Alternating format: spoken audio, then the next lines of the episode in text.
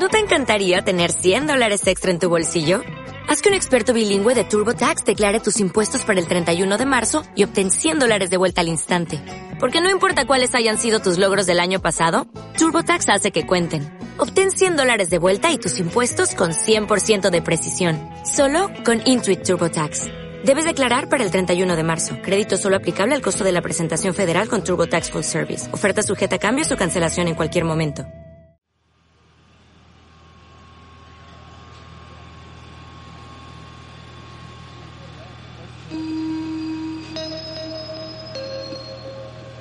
Próxima parada, Estación Café, con Ángelo Seña.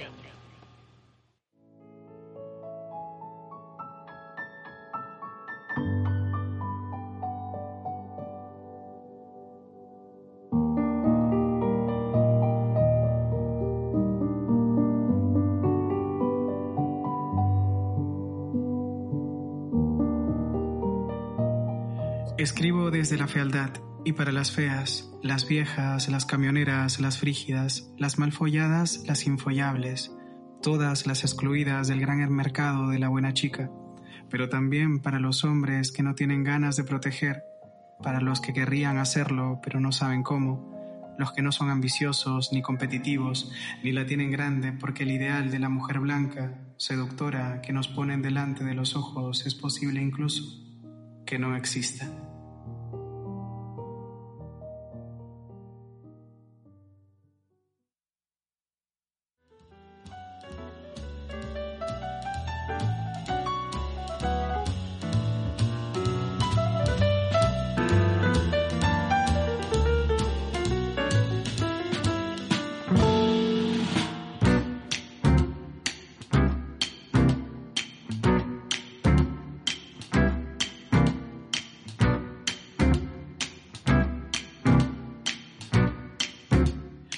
Hola, bienvenido o bienvenida a un nuevo lunes, lunes 12 de julio, a esta estación desconocida, donde cada artista hace una breve pausa en ese trayecto que seguramente, ¿por qué no tú?, también te propones hacer.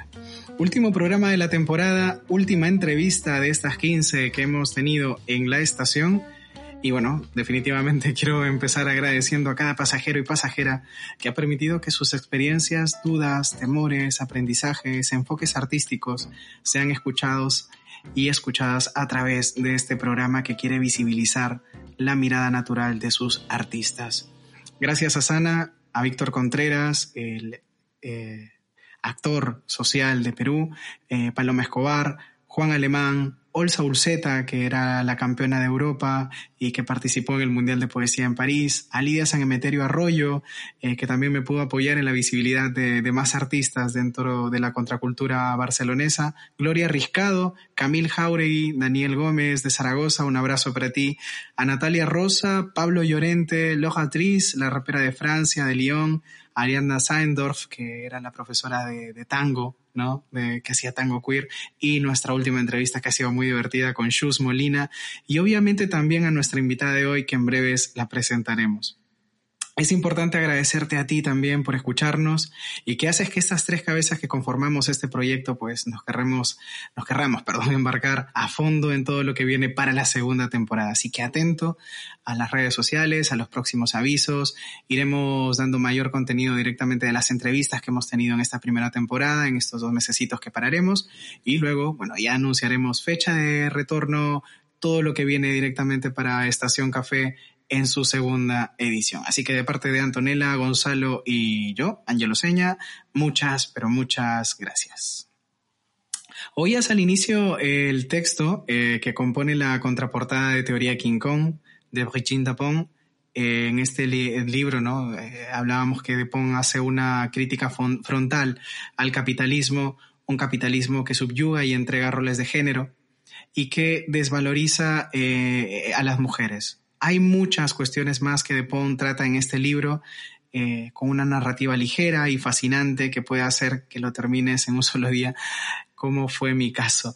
Así que eh, nada, te recomendaría que lo puedas leer. Creo que es un libro que te marca una, un antes y después de, de leerlo y sobre todo, sobre todo creo que le vas a sacar mucho provecho, incluso en, la contradicción, o mejor dicho, incluso teniendo la oportunidad de no estar de acuerdo y estar de acuerdo en algunas cosas con la autora. Creo que te va a entregar mucho, mucho, pero mucho.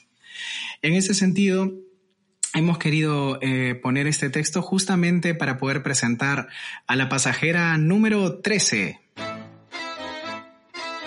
La pasajera número 13 es una fotógrafa eh, reconocida, una fotógrafa que hace directamente eh, trabajos de fotografía mucho más natural. Hace poco ha hecho una presentación de los cuerpos incorruptibles perdón, en el Instituto Francés. Hoy estamos eh, o tenemos el agrado de presentar a Emily Allag.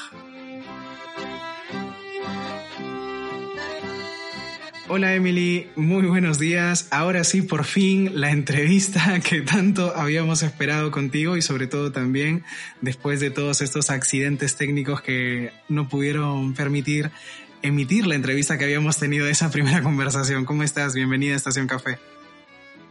Hola, muy buenas. Muchas gracias por recibirme otra vez. Y ya sabemos que crecemos de los pequeños errores y que a todos y todas nos toca. Así que yo feliz volver a hablar contigo.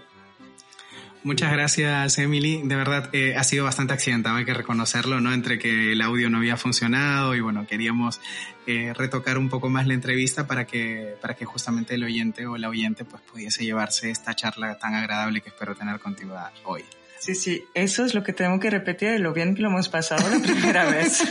sí, estuvo bastante buena la conversación. Yo recuerdo, porque incluso estaba haciendo un repaso de, de, la entrevista para poder hablar contigo nuevamente, y, y, recuerdo que justamente una de las cosas que te había preguntado era sobre tu trayectoria al inicio, ¿no? Eh, de todos esos años que habías llevado fotografía por varios países y cómo había evolucionado el concepto de la fotografía que habías tenido, y habías tenido, habías tenido eh, durante todos estos años y que ahora eh, hay como todo un giro, ¿no? Según más o menos lo que yo entendía de tu producción. Eh, ¿Cuántos años? ¿Qué es lo que te ha entregado la fotografía? ¿Qué destinos has visto gracias a tu cámara? Yo empecé, pues ya hace, ahora casi 20 años creo ahora, ¿no? sí, sí, es mucho. Es como mucha, como mucha gente. Agarré la cámara en un viaje y empecé a sacar fotos. Y, y me di cuenta que pues que eso me, me, gustaba mucho. Y de pronto, o sea, mm, empecé con una foto más callejera, gente más íntima, pero hubo un primer encuentro artístico muy importante que empezó con un fotolibro, que para mí siempre ha sido un formato muy importante, con Daido Moriyama, que es un, uno de los maestros de la fotografía japonesa, con un discurso eh, muy poético, nocturno, que se inscribe dentro de lo que se llama el diario íntimo, eh, con una estética muy, muy punk también, y, y allí como he estado explorando este género hasta exprimirlo, o sea, literalmente, o sea, como unos seis, siete años. Y fue un momento pues también de, de trabajar mucho desde el mundo de la noche, un mundo muy sensual también, a veces muy sexual, eh, y donde realmente todas tus emociones que están a flor de piel, pues las plasmas en estas fotos. Y, y eso fueron como siete años donde siempre, siempre, siempre me veías con la cámara en la mano, era una extensión de mí. Pero también llegó el momento que eso, que ya, ya basta. Es decir, que pertenecía a una, a una familia fotográfica, la del diario íntimo, donde hay claramente códigos estéticos y temáticos y había un momento de, de reconocer mi trabajo en mis en mi carrete, era revelar un carrete y podría haberlo hecho yo o como cualquier compañero o compañera de, de aquella escuela fotográfica. Y allí también había una cosa, yo en este momento estaba o sea, emocionalmente menos estable cuando he usado mucho este género que me permitió hacer mucha catarsis, pero luego también me encontré un momento donde me encontraba bien. y, entonces, pues, a esta toma de conciencia que ya no puedo seguir con este género. Y son dos años de crisis total a nivel fotográfico, porque pensaba que era incapaz de, de crear algo que no fuese desde la poca salud mental que podía tener un momento, uh, desde sí, desde mis rayadas y tal. Y, y, realmente como me costó mucho tiempo darme cuenta que la energía positiva también la podía volcar a mi trabajo de otra manera y generar un contenido igual de potente. Entonces coincide con este momento que me mudo a París desde Barcelona, después de 10 años en Barcelona. Aquí tenemos una crisis muy heavy, que es la crisis del 2008, y me voy para París. Y en París, todas las chicas en el metro, las calles, los bares, son una talla 36, muy, muy delgadas, muy similares, muy normativas muy estandarizado, pero una obsesión por la delgadez en Francia y más en París, que es la ciudad de la moda, donde yo no me encuentro ahí. O sea, no me encuentro, yo vengo de 10 años en España y eso que tampoco yo no era gorda, o sea, solo que no hacía una 36, sino una talla 40. y, y empiezo como a rechazar mucho mi cuerpo, o sea, y de ahí no entiendo por qué me exijo tanto cuando realmente, o sea, había amado y deseado cuerpos tan diversos. Altura, peso, eh, color de piel, eh, personas no binarias, binarias, hombres, mujeres.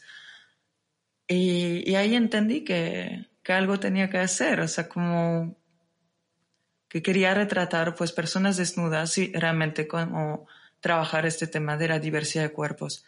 Estamos en ese momento en el 2012 y aún no se habla de body positivity. O mm, sea, es un término que aquí en Europa todavía no se usa. Pero creo que justamente pues todas estamos muy hartas también de todo eso. Así que aún no tenemos nombres. Yo ni yo ni me llamaba feminista, ni me identificaba como feminista realmente en ese momento aún de mi vida. Y, y, empiezo a retratar. Y me encanta pues este texto de, de De Pont que usaste al principio, que es el texto que abre mi libro también, que es, el libro viene con 45 retratos y varios textos, porque justamente es desde este espíritu también que se hizo al principio, desde algo más punky, anticapitalista, eh, sobre la diversidad, ¿no? Y, y también en este texto de, de Pantes ella lo hace mixto y yo también quería que el proyecto fuese mixto. Nosotras las mujeres sufrimos mucho más de las obligaciones de estándares de belleza que los hombres, pero hoy en día el capitalismo se ha encargado de que también los hombres lo sufran. Así que, que, era importante también integrar hombres en el proyecto. La necesidad de ampliar el mercado, ¿no? Es como, obviamente ya, ya, ya deja de ser importante incluso hasta el género en ese sentido, simplemente con tal de poder generar más capital. Y, ahí viene todo esto. Eh, vienes exactamente de presentar eh, los cuerpos incorruptibles en el Instituto Francés, eh, que es una obra maravillosa que tienes tú y que tuve la oportunidad de poder ver en vivo en, en, el, en, bueno, en la galería directamente cuando presentabas todas estas fotografías. y cuando yo entro, y creo que te, voy a repetir la misma pregunta que fue de la misma, de la entrevista anterior que, que no pudimos emitir, pero que me sigue eh, calando básicamente por ese texto de, entrada eh, que abre directamente toda la experiencia de ver todos los retratos y sobre todo ver el fondo blanco y las letras negras eh, sobre la pared en donde decía los cuerpos incorruptibles en francés, les corps incorruptibles, algo así, ¿está bien? Bien, vamos bien. y, y en base directamente a eso, a cada retrato que iba viendo, de cuerpos disidentes, de cuerpos que rompen obviamente con la estética tradicional que, estamos acostumbrados y que cada vez se vuelve más fuerte a través de las redes sociales y que pide justamente una atención de, de, los jóvenes, ¿no? De, los niños y niñas que ven directamente unos modelos bastante distorsionados de lo que es la belleza. Sí, hay una contraparte, es verdad, gente que obviamente manifiesta de que eh, el cuerpo es el, no, no tiene por qué ser de una forma determinada, sino saberlo aceptar. Pero conforme yo iba viendo tus retratos, se me iba repitiendo básicamente el título en pregunta, ¿no? Y ah, por eso te la traslado en este momento. ¿Cuándo se corrompe un cuerpo? A ver, para mí se corrompe cuando, cuando empiezas a estar muy, muy mal con tu cuerpo y que lo quieres modificar a toda costa con el objetivo de gustar a los demás, de traer cosas mejores a tu vida, eh, que no te rechacen, pero también, o sea, se proyecta mucho. El día que estaré más flaca, voy a ligar más, mm, tendré más éxito como artista, como profesional, como tal. O sea, realmente como hay un nivel de fantasía muy, muy, muy alto y asociado a lo que supone tener un cuerpo normativo. Y entonces, pues este momento que tú lo estás rechazando y planificando que todo tu ser, todo tu éxito, tus amistades, todo se, se va a volcar solo sobre el tema del cuerpo, es donde se corrompe. Luego todos, todas y todes hemos ido al gym, hemos hecho dietas, uh, según qué personas también, y para el colectivo trans especialmente se hace quirúrgica también. Um, la manera que tú decides de cortarte el pelo, vamos, o sea que son muchas cosas que estamos siempre modificando en algo también nuestros cuerpos. El tema es cuánto le pones de esto y con qué objetivo, ¿no? y, cuando estás siempre que cada vez que te miras al espejo es con un discurso de odio, madre, o sea, como cuánto sufrimiento para alcanzar algo que además nunca se va a poder alcanzar, casi nunca, por tus genes, porque tus huesos son lo que son y es el todo. Y, y, a mí eso es lo que me, me, genera como mucha pena y rechazo es cuando alguien no se puede mirar de manera amable y que va a ser a toda, en vez de cambiar su discurso interno y sus referentes, pues ahí es donde se vuelve corruptible en el hiperconsumo de, de productos de dieta, de, y el deporte bueno, yo también practico deporte, pero todo con el solo afán y objetivo de adelgazar para, con la fantasía de que tu vida va a ser más exitosa en todos los ámbitos.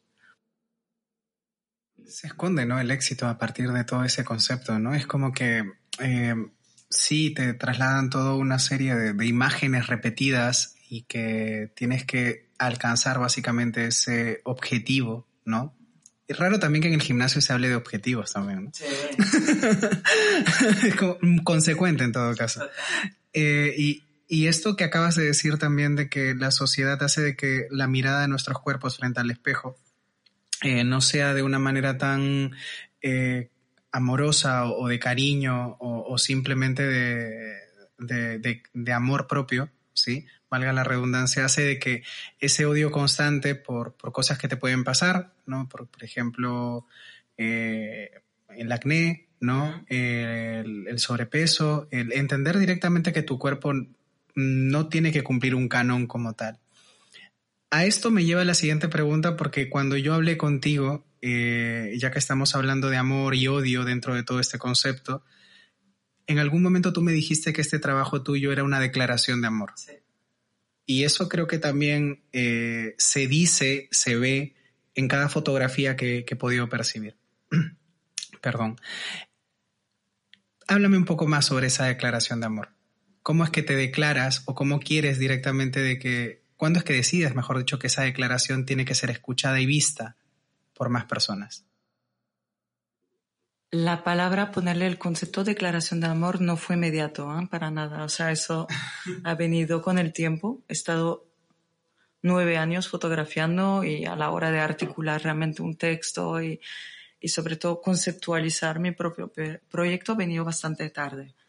Entonces, la declaración de amor fue, desde luego, como el sentimiento, el motor que ha iniciado el proyecto, de, desde no entender por qué yo me presionaba tanto para cuadrar con una norma de belleza, a de, pero si yo he amado y deseado tantos cuerpos diversos. O sea, realmente como esta sensación de amor ha marcado el inicio. Y en todas las fotos son, las fotos son muy respetuosas, una mirada muy benevolente, y yo venía de esta escuela que mencioné antes, donde al contrario la mirada es bastante cabrona. ahí fue lo contrario, de yo quiero que cada modelo se vea bien en las fotos y, y no caer en lo fácil de un retrato desnudo, porque puedes hacer cosas muy fáciles. Y lo fácil es justamente eh, enseñar los rasgos más grotescos, por ejemplo, una persona pues no, yo quiero que estos rasgos se vuelvan belleza. no grotescos. Y hay cosas donde tú me dices, mira, por ejemplo, mi trasero me cuesta mucho. Pues no es lo primero que voy a fotografiar, por supuesto, ¿no? O sea, y, y entonces pues sí que las fotos se han hecho con mucho amor. O sea, mucha gente a menudo se sorprende con las miradas y las expresiones de los modelos y a menudo me dicen, ¿qué relación tendrás con ellos? Y te voy a decir, casi siempre es una relación muy cariñosa, muy amorosa. Pasamos mucho tiempo hablando una semana, dos semanas antes de hacer las fotos. yo los voy observando muchísimo en ese momento, veo lo que me gusta la persona, lo que me gustaría que salga en la foto. No, no hay cámara en ese momento pero, pero sí que yo estoy trabajando, ¿no? No se enteran, pero es un momento que se abre mucho y de, de saber generar estos espacios seguros. Y eso es desde el cariño, el respeto, el amor, la, la amabilidad, ¿no? Entonces, creo que eso sí se ve mucho en las fotos. Y luego a la hora de conceptualizarlo, en mi primer texto había puesto un manifiesto. Y ahí una de, de las personas que mejor me ha acompañado hasta hoy en día en la fotografía, Ana Belén Jarrín, que es una gran fotógrafa, eh, me dijo, mm, esta palabra, mm, ah, es un poco, ¿no te queda un poco grande? Igual con un manifiesto hay un antes y un después. Y es verdad, con toda la humildad del mundo, de que no iba a haber un antes y un después de este trabajo fotográfico. No es un tendrá la calidad que tiene, creo que es buena de manera objetiva, pero también de manera muy objetiva, no iba a cambiar el mundo ni del arte ni la sociedad. Y en ese sentido fue como, sí, con toda razón, o sea, un manifiesto visual es demasiado pretencioso y, y claramente volví a la declaración de amor. Y por últimas, hay otra cosa que es muy importante, es donde yo me posiciono entonces como fotógrafa a la hora de a ver, aquí no me ven, pero si me describo, o sea, soy blanca, válida, tengo 42 años, tengo un cuerpo muy normativo, una talla 40 y mm, por mucho que sea hoy en día una mujer lesbiana, tampoco eh, tengo lo que se llama un heteropassing, o sea, la gente no me identifica como persona LGTBI así de, de entrada. Por lo cual, ¿cómo me posiciono yo para hablar de tanta diversidad cuando no soy una persona trans, no soy negra, no estoy en silla de rueda, así el todo? Pues es desde el amor. Porque lo que no voy a hacer es hablar por mis compañeros que pertenecen a otros colectivos que sufren discriminación y, y mi único sitio puede ser este. Y el manifiesto, desde luego, no hubiera sido el sitio adecuado tampoco. No tenía la legitimidad para hablar desde el manifiesto. La única que tengo es desde la declaración de amor. Y una declaración que confluye con otras declaraciones, ¿no? Que es básicamente la mirada de, tus invitados a este trabajo de, retratos que venías, vienes haciendo, hiciste, perdón, en, los cuerpos incorruptibles. Eh, me gustaría profundizar justamente un poquito más de lo que estabas contándonos, contándonos perdón, con esa experiencia que, que tuviste con cada uno de ellos y ellas y la forma en que las miradas de ellos fueron tratando de aceptar justamente la producción, porque yo creo que no es nada fácil eh, entendiendo lo que ya la sociedad te impone de, de, todo lo que tiene que llevar un cuerpo y ahora presentar tu cuerpo en un desnudo que quizás no es solamente algo más privado, sino que ahora lo van a ver como en una galería de arte y que lo vea mucha más gente y que todas esas, ¿cómo se puede denominar esto? Que todas esas inseguridades, perdón, ahora sean visibilizadas por más personas. Entonces, es un trabajo de amor también por parte de, esta, de este invitado, ¿no? A, tu fotografía. Entonces, que confluya directamente con ello es hermoso. Eh, ¿Cómo fue todo este proceso?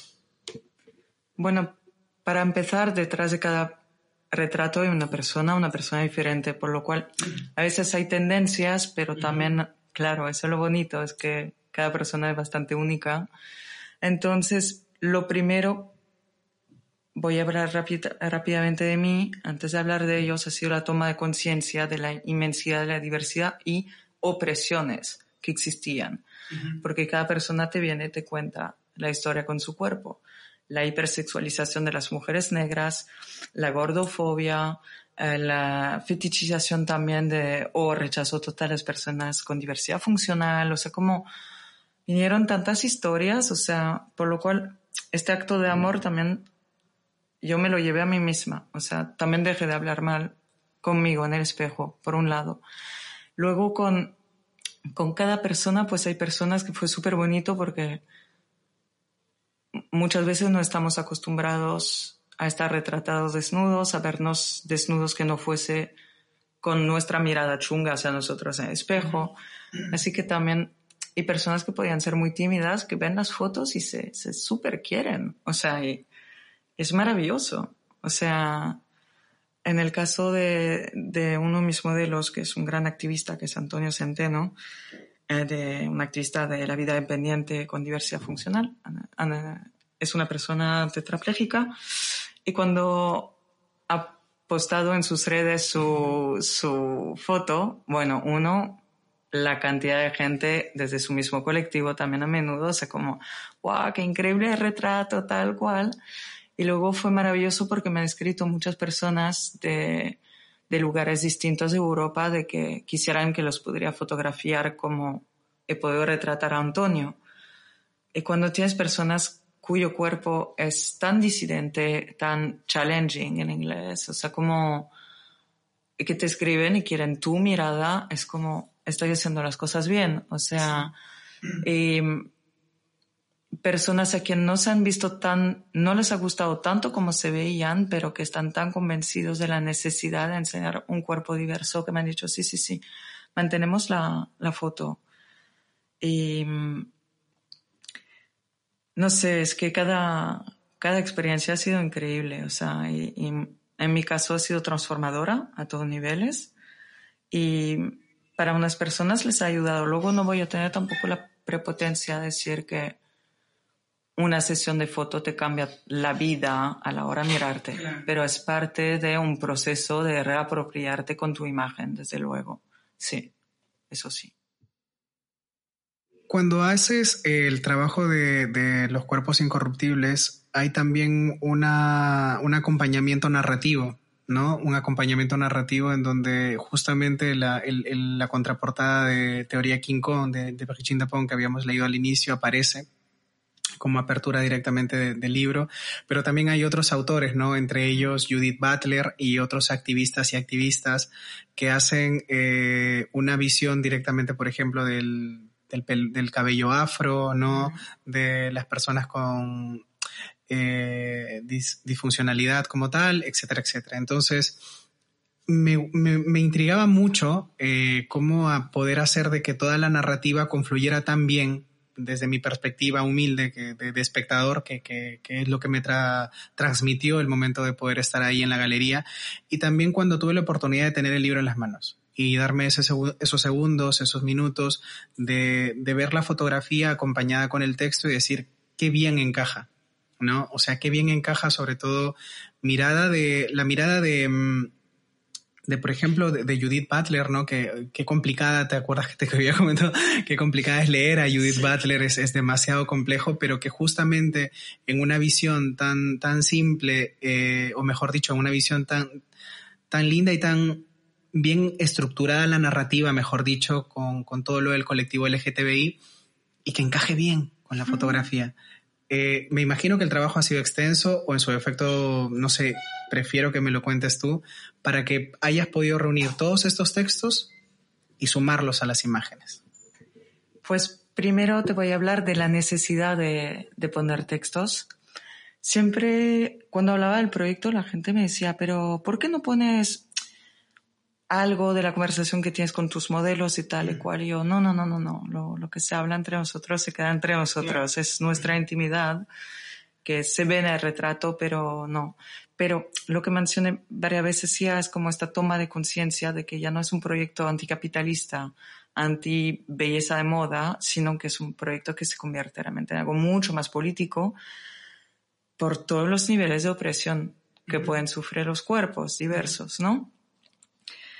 Y ya de allí, y yo amo la fotografía, está claro, pero no deja de ser un medio limitado.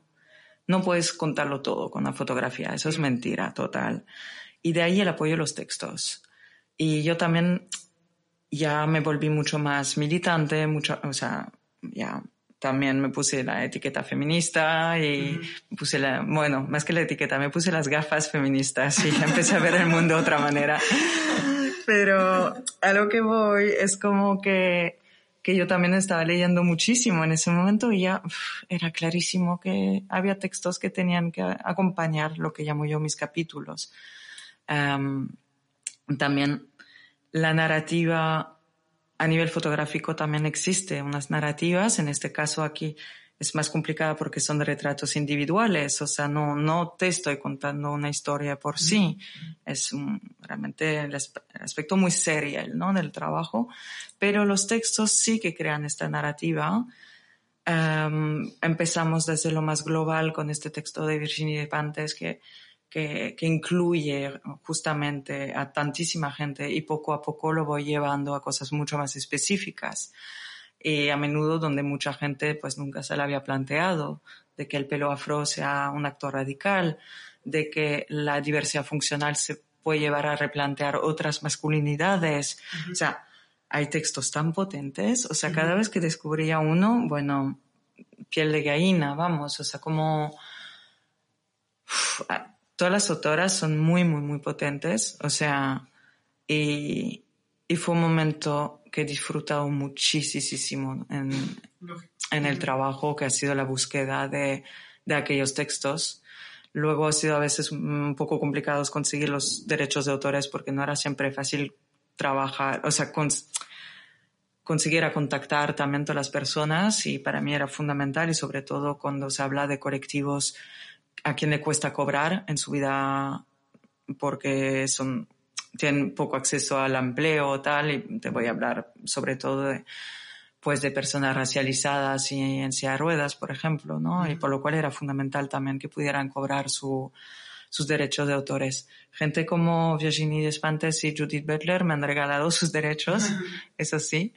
Eh, las he acosado a cada una, una en San Jordi y la otra saliendo del baño en el CCCB. O sea, eso lo hice con la maqueta de mi libro bajo el brazo de necesito contactar contigo. En fin. Nada, pequeñas, bueno, en realidad todo el proyecto está llenísimo de anécdotas así. Y, y luego, pues eso, como en el formato libro, se desarrolla los textos enteros al final. Hemos hecho traducción en castellano y en francés para descargar de la web, hay PDFs, para que se pueda ampliar también los conocimientos y en varios idiomas, que el inglés no sea un límite, porque el libro está publicado en inglés. Y, y, sí, y en realidad el formato texto-foto siempre me ha gustado mucho desde la editorial que tengo. Uh, varios libros han venido también con textos y es un formato que me gusta mucho. Y leo muchísimo y soy un amante de los libros con todos sus contenidos. Narrativa y imagen, ¿no? Qué, qué lindo cuando confluyen eh, en una producción tan, tan exquisita como la de Los Cuerpos Incorruptibles. Eh, quería eh, preguntarte algo que iba relacionado mucho con el tema de la diversidad, con el tema del amor y con el tema de la mirada ¿no? Porque una vez hablando de, todo esto de, del trabajo que, que tienes sobre, sobre esta producción, hablábamos sobre el amor propio tuyo, ¿no? Luego el amor que tenía este, el modelo o la modelo que, que participaba en el proyecto, pero también está eh, la necesidad, creo, desde mi visión, de, de mostrar esta diversidad para que los ojos del resto también puedan mirar con amor y quizás bajar justamente algo que está golpeando mucho, ¿no?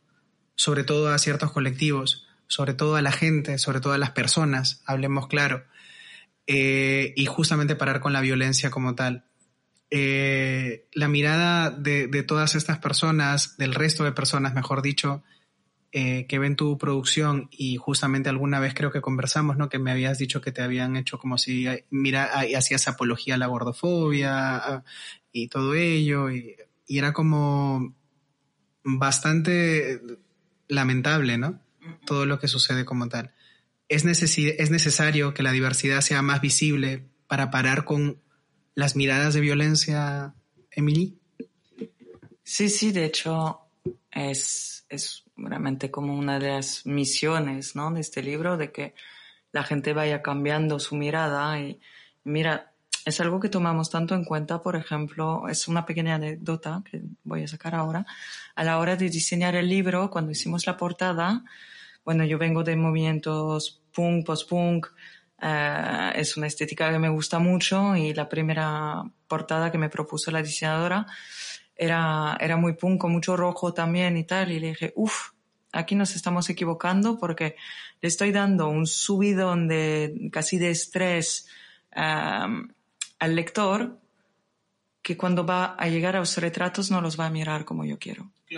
O sea, tienen que entrar con, en el libro con más amabilidad. Y por mucho que es un libro que está reivindicando cosas, o sea, en la, en la portada que es un blanco y negro que hemos adoptado también una estética más post-punk, más suave, y eso que viene con una mirada muy, muy, muy contundente de, de, de aquella modelo, um, no te estoy, intento crear ya un primer clima para que tú entres en el libro con una, una manera positiva de mirar a los modelos. O sea, y eso también a la hora pues de, de, exponer, o sea, a qué nivel y qué formato voy a elegir también de las fotos. O sea, es un formato bastante íntimo. No quiero fotos grandes porque ya también nos vamos a otro, otra manera de mirar. Yo quiero que entres en el retrato, que te acerques incluso para ver más detalles. o sea, acércate a la desnudez de esta persona y no sé, a mí son cosas que me fascinan a la hora de, también presentar el trabajo, de realmente crear un ambiente para que la gente sea más amable a la hora de mirar a los otros. Y, que si te pongo un dos metros de foto, pues es, no, es muy llamativo y nadie se va a identificar con aquel cuerpo, o sea, ni nadie se va a acercar a aquel cuerpo. Así que eso como era un, pequeña cosa a nivel artístico de cómo también presentamos un cuerpo desnudo si queremos que funcione la mirada también. Y luego, para volver a lo que tú me estabas diciendo, pues sí es fundamental y, y ahora que tuvimos pues la, exposición durante tres meses y he hecho muchas visitas de grupo, así que también he podido recibir. Uh, uno de mis modelos que está en silla de ruedas me preguntó, oye, ¿qué tal han reaccionado ante los cuerpos en silla de ruedas? Digo, pues mira, bien, o sea, como nadie me ha, me ha llamado la atención con eso, le digo, pero es cierto que las fotos de la gente con obesidad o con silla de ruedas llaman más la atención en general, o sea, la gente nunca ve estos cuerpos así. Y entonces el otro sitio donde sí me recibo el punto de vista de cómo se percibe el trabajo son por las redes sociales. Lo que es mi propio Instagram siempre sinceramente es puro amor. O sea, pero cuando se ha difundido en otras cuentas de Instagram feministas, sobre todo norteamericanas, donde hay mucho troleo también, o sea, uff, madre mía, ahí he leído, dejé de leer porque era asqueroso, o sea, sobre una de mis modelos que es una persona de más de 60 años, o sea, unos comentarios llamándole abuela porno, bueno, inmundo. Y luego de ataques directas, um, dos veces, una pues, una de mis modelos pues sí es obesa y me han dicho que hacía la, la apología de, de, la obesidad. Y allí fue como, no, esta persona tiene el mismo derecho que tú y yo de estar retratada desnuda y además con el mismo amor. Claro si no es más amor incluso. O sea, y, y entonces pues yo siempre de remarcarles, porque también como aliados, si no puedo hablar en primera persona porque no soy una persona gorda, eso sí sé también bien de lo que sufren ellas. Y una de ellas es realmente como el maltrato psicológico por parte de, de la sociedad. Y le digo, porque todos te van a decir, ya, pero por su salud no está bien. Esta persona, concretamente, come mejor que yo, es un, todo un tema de disfunción del cuerpo y a menudo la obesidad muchas veces viene de esto o de un problema de salud mental también. Le digo, pero ¿sabes lo que más daño le hace a esta persona? Lo más peligroso para ella es la gente como tú que está juzgándola. Cuando tú tienes el informe clínico de esta persona, no, no tienes ni puta idea de su vida. O sea, y eso, como me he enfrentado con esta, con esta gordofobia que viene siempre con esto de, mm, pero no está bien para su salud. Y hablamos de la salud mental por los prejuicios que tenéis vosotros y como toda la vida habéis apartado a muchos colectivos. Hola. Y, y, también con la foto de Antonio, que he mencionado antes, que es una persona tetrapléjica. Una persona también me dijo, bueno, si quieres fotografiar la vulnerabilidad, me parece lo puto peor, ta, ta, ta. Y, y te das cuenta también de todas las creencias que tenemos todos y todas a la hora de mirar a otra persona. O sea, esta persona seguramente también tenía un problema a la hora de proyectar su propia vulnerabilidad para empezar. Me dice, yo soy fotoperiodista, he visto de todo, no, nada me molesta. Le bueno, serás fotoperiodista, pero eres humano antes de todo. Y tú también vienes con tus creencias de que una persona en silla de ruedas es una persona muy vulnerable. Le digo, ¿miras la, mirada de Antonio? Ves todo menos vulnerabilidad. O sea, como aparte es un colectivo que yo empiezo a conocer mucho, con quien me relaciono mucho. El próximo proyecto va de diversidad funcional. Te puedo decir que es de la peña más cañera que haya conocido en mi vida. O sea, y con sus derechos en no estar cañeros, estar de bajón y el todo, pero súper cañeros. La maldita discriminación positiva, ¿no? Eh, no, a ver, yo, el tema de la discriminación positiva o sea, yo creo que es importante que tengamos cotas, que tenemos que representar a todos y todas, porque siempre es la misma gente que está delante. Y yo en este sentido estoy a favor de la discriminación positiva. O sea, de que la ley haga el trabajo de lo que la gente no quiere hacer. Pedir que haya X porcentaje de personas trans en las empresas grandes, de representaciones y tal. O sea, y de número de mujeres y todo eso. Si no sé si tú lo que quieres decir con positiva es... Desde la visión del, del, colectivo común. O sea, decir, ah, no, pobrecito, no deberías ah. visibilizar eso. Ah, no, eh, no, eso es, es, pura discriminación, no es positiva, es discriminación. Se directamente dentro de ese... Pero... hacen como, como, como, toda una oración rara de todo esto. Mm. Ya, en todo caso, a veces es como hace muy poco hemos impartido con la artista dominicana Lisette Nin un, taller sobre retrato y ética. Y que vamos a repetir el año que viene en Barcelona también. Entonces, pues hemos hablado mucho de lo que hoy en día los medios de comunicación siempre quisieron vincular con ciertos colectivos, o sea, cómo la imagen puede ser tan violenta. De hecho, un ejemplo muy concreto, o sea, como un cuerpo muerto o torturado siempre se va a enseñar un cuerpo racializado en prensa. Nunca vas a ver un cuerpo de blancos. Nunca, nunca, nunca, nunca. Y hemos trabajado, enseñado ejemplos muy concretos. Es decir, que realmente como eh, el mundo heteronormativo no está preparado para ver otras cosas y tenemos que enseñar otras cosas y contar otras historias, desde luego. Sí. Eh, Los Cuerpos Incorruptibles estuvo hasta el 25 de junio, puede ser, en el Instituto Francés de Barcelona. Eh, estuvo más de un mes, puede ser. Eh, tres semanas. Tres semanas, perdón, tres semanas estuvo expuesto. Y, y quisiera saber, bueno, primero, creo que me habías dicho de que iba a viajar. Sí. sí. va a viajar por más lugares dentro de España. Eh, uno, preguntarte qué lugares, qué destinos tendrá eh, los cuerpos incorruptibles de esta obra maravillosa que tienes y sobre todo también qué sensación te ha entregado esas tres semanas, esas eh, visitas que has tenido de toda la gente que te ha podido ir a ver. Y también algo curioso que, que quisiera remarcar es esa atención de tu parte de poder dar como un recorrido a la gente que te venía a ver no, por norma general, en una galería no es acostumbrado que todos los días o ciertos días de, durante toda la exposición, esté el artista para explicar justamente a gente random, gente que aparecía directamente para ahí, para irte a ver y que se ha sorprendido de, verte en ese momento y que les explique sobre, sobre toda la producción que habías tenido.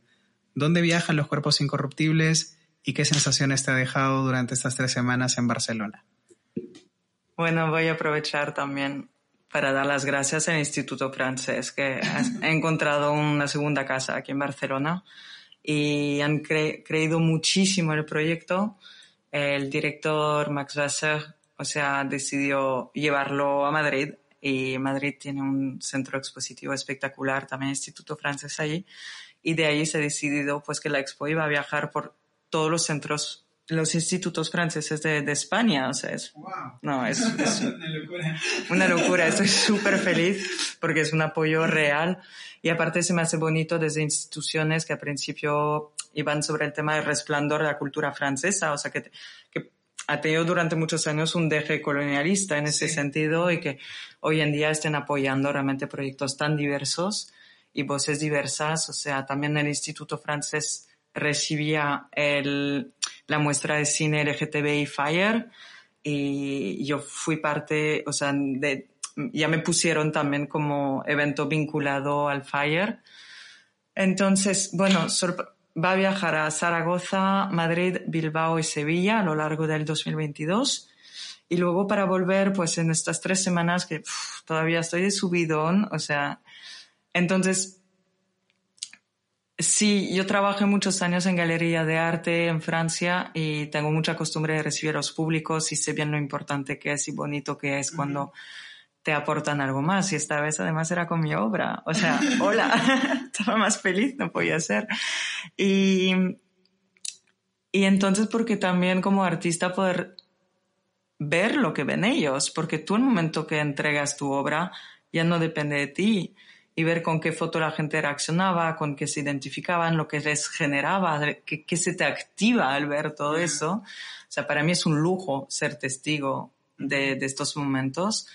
Y también pues que siempre hay algo más por aportar y, y, la idea realmente es que sea un discurso entre todos y todas y, y a mí es bonito porque también la gente se te abre cuál es su razón con su cuerpo, a veces vuelves a ver creencias. Una mujer me dice, es muy violenta tu obra. Y yo como, uff, pero ¿qué me dice esta señora?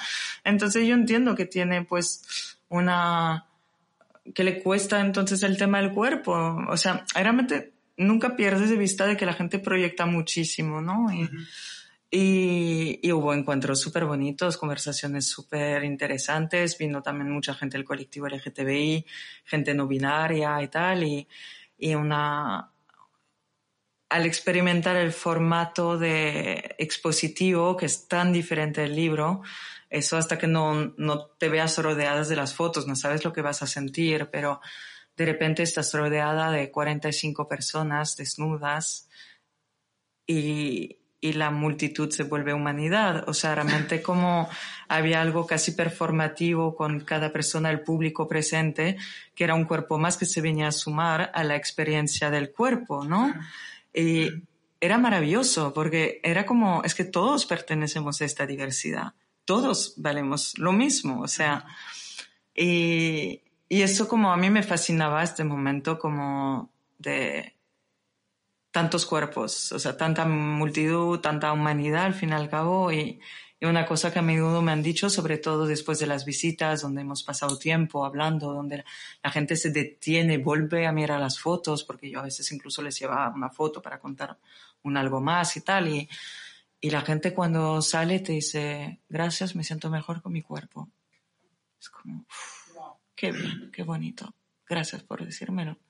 Sí que realmente como la experiencia expositiva ha sido un baño de felicidad total, aparte también de aprovechar todo el Festival de Fire, que ha sido otra familia, de ver películas maravillosas también sobre esta temática tan querida que es la temática LGTBI.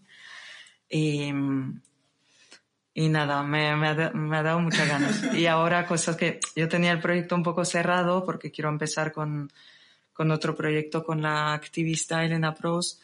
Um, sobre el tema de, diversidad funcional y, representación de género. pues la sala de Madrid es tan grande que voy a crear uno o dos capítulos nuevos porque me sobra pared, pero también me doy cuenta que todavía porque sigo creciendo cada día con este proyecto que hay temáticas que quiero indicar un poco más, desarrollar un poco más. Eh, por ejemplo, si o sí el tema transgénero, quiero que tenga un capítulo sí o sí.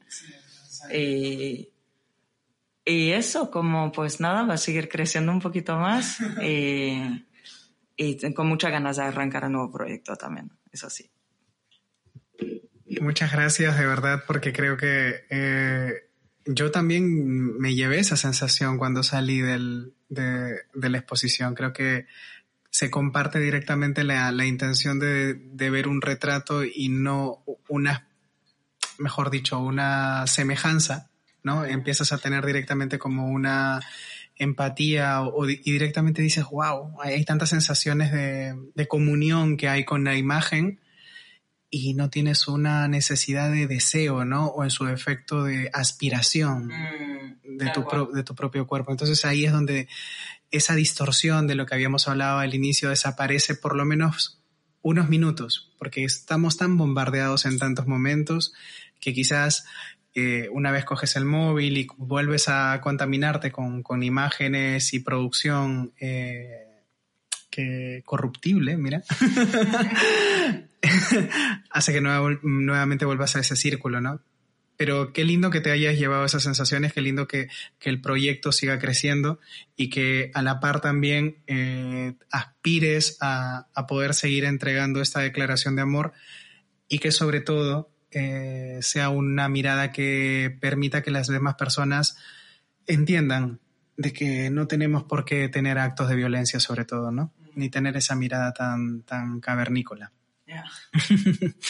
eh, Emily, por, por último, eh, sí me gustaría que resaltes dónde se puede encontrar tu libro, que creo que es algo que, que, que, estaría bueno para que la persona que nos esté escuchando ahora en este momento sepa cómo poder ver tu producción y sobre todo, eh, nada, agradecerte también por, por haber venido aquí a Estación Café. Ay, no, yo estoy muy contenta. Aparte, como hemos sacado casi nuevos temas, o sea, abordado de otra manera. Me encanta.